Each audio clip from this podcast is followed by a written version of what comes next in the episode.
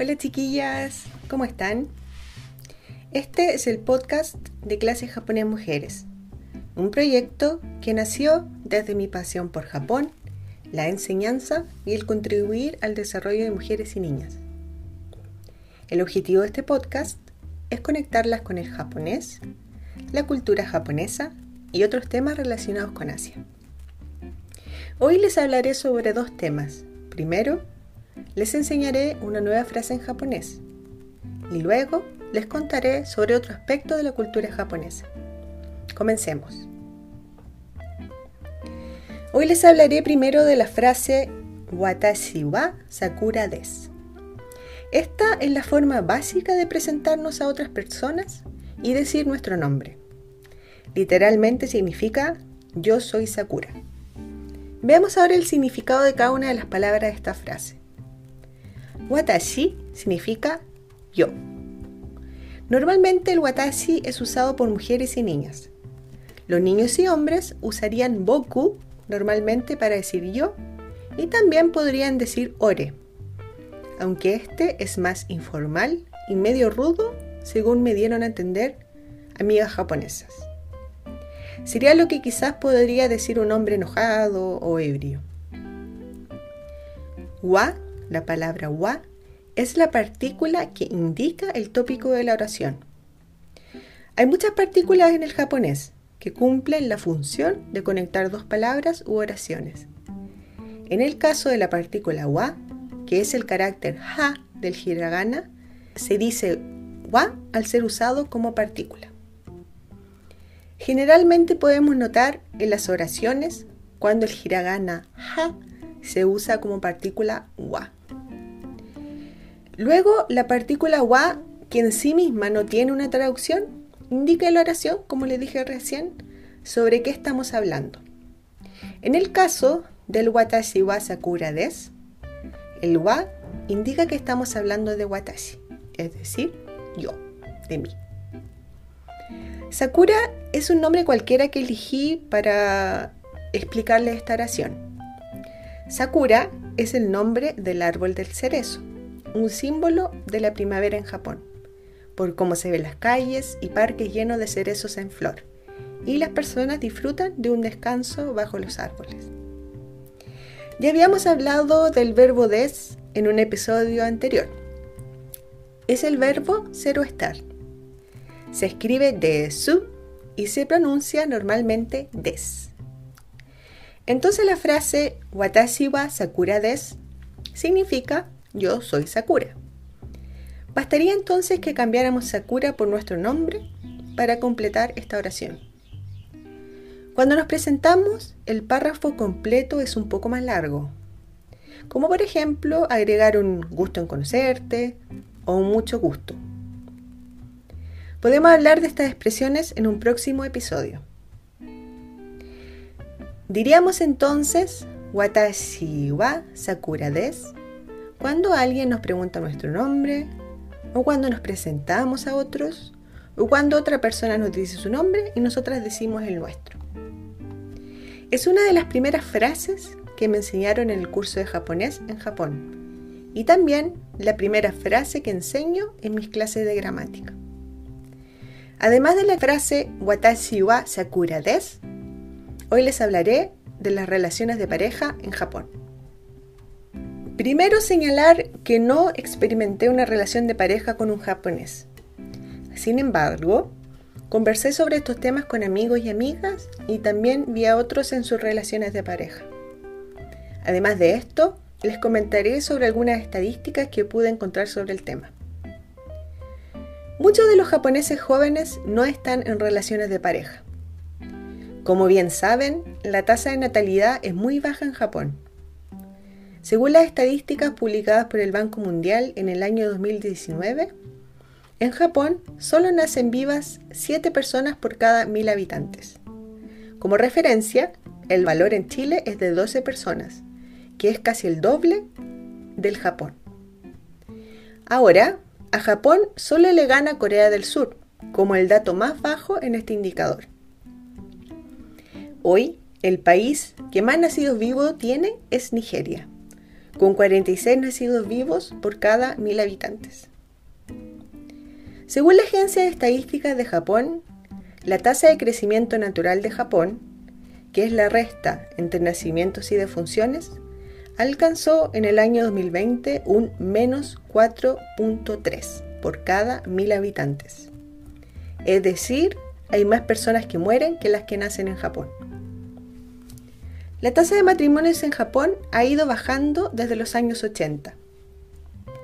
En el año 1970 el número anual de matrimonios fue de más de un millón. En el 2020 solo alcanzó 500.000 matrimonios en el año. Entonces, nacen pocas personas. ¿Y por qué es esto? En parte es porque las personas no quieren estar en relaciones de pareja, en general no planean casarse y no quieren tener hijos. De esta manera es muy común conocer a mucha gente mayor que nunca se ha casado ni quiere casarse. En mi laboratorio de más de 15 estudiantes de magíster o doctorado, había solo una persona casada. Todas las demás eran solteras. Por lo menos cinco de ellos tenían más de 50 años y no planeaban casarse. Luego, el tema de las relaciones de pareja. Es común ver parejas caminando en parques y barrios, pero es mucho más común ver a personas solas.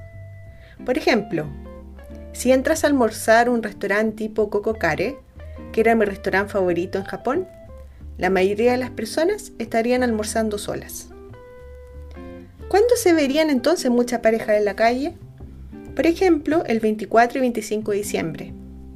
La Navidad es la época romántica por excelencia en Japón, con luces en la ciudad que invitan a caminar a las parejas jóvenes. Nunca vi una pareja darse un beso en la calle. Las demostraciones visibles de amor podrían ser a lo más un tomar el brazo o a veces la mano. Independiente de lo que veía en el día a día, es también interesante lo que escuché. Conversando con amigas y amigos, más de alguna vez salió el tema de las relaciones de pareja. Pregunté entonces, ¿estás en pareja? No, me respondieron. ¿Y te gustaría? No. ¿Por qué? Porque me gustan mucho las cosas que hago fuera de trabajar o estudiar. Me gusta pintar, bailar, disfruto de mis pasatiempos y no tengo tiempo para estar en pareja.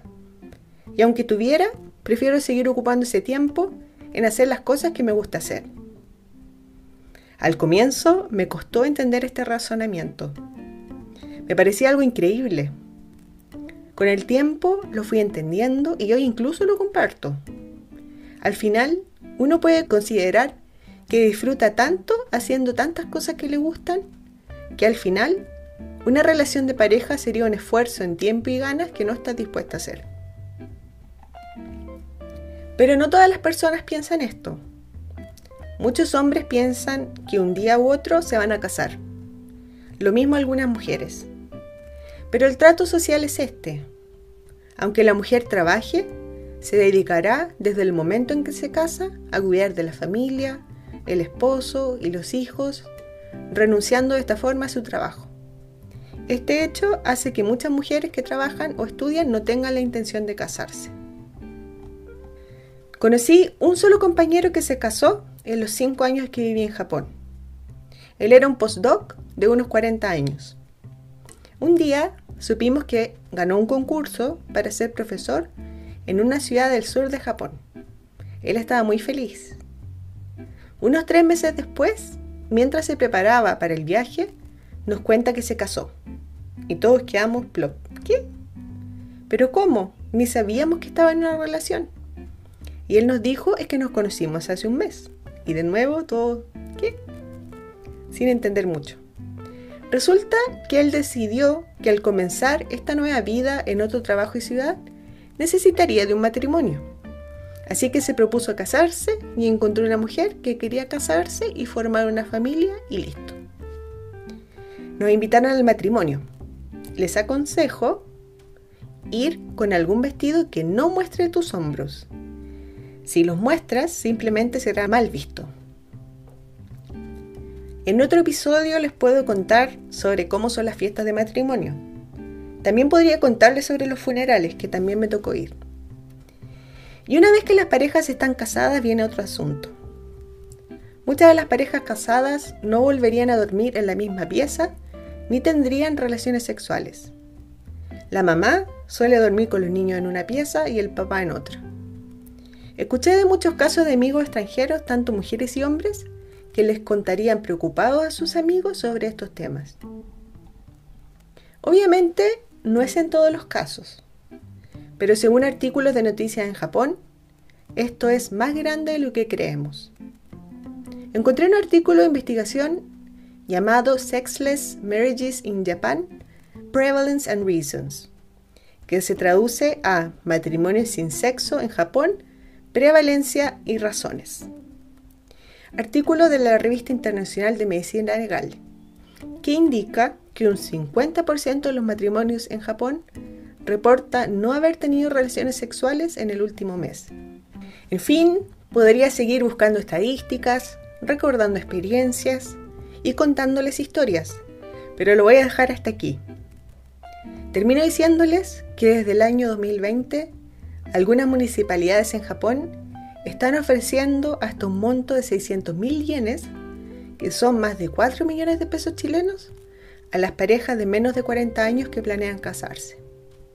Finalmente, y para terminar, contarles que en el G7, que es el grupo de los siete países con más peso político, económico y militar, Japón es el único país que no reconoce legalmente uniones de cualquier tipo entre personas del mismo sexo.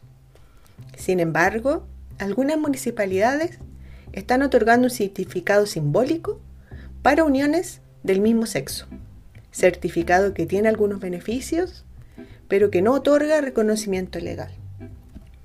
Espero que les haya gustado el episodio de hoy. La próxima semana subiré el último episodio de esta temporada del podcast. El plan es volver a publicar episodios desde marzo. Espero que estén muy bien y nos vemos el próximo martes. ¡Chao!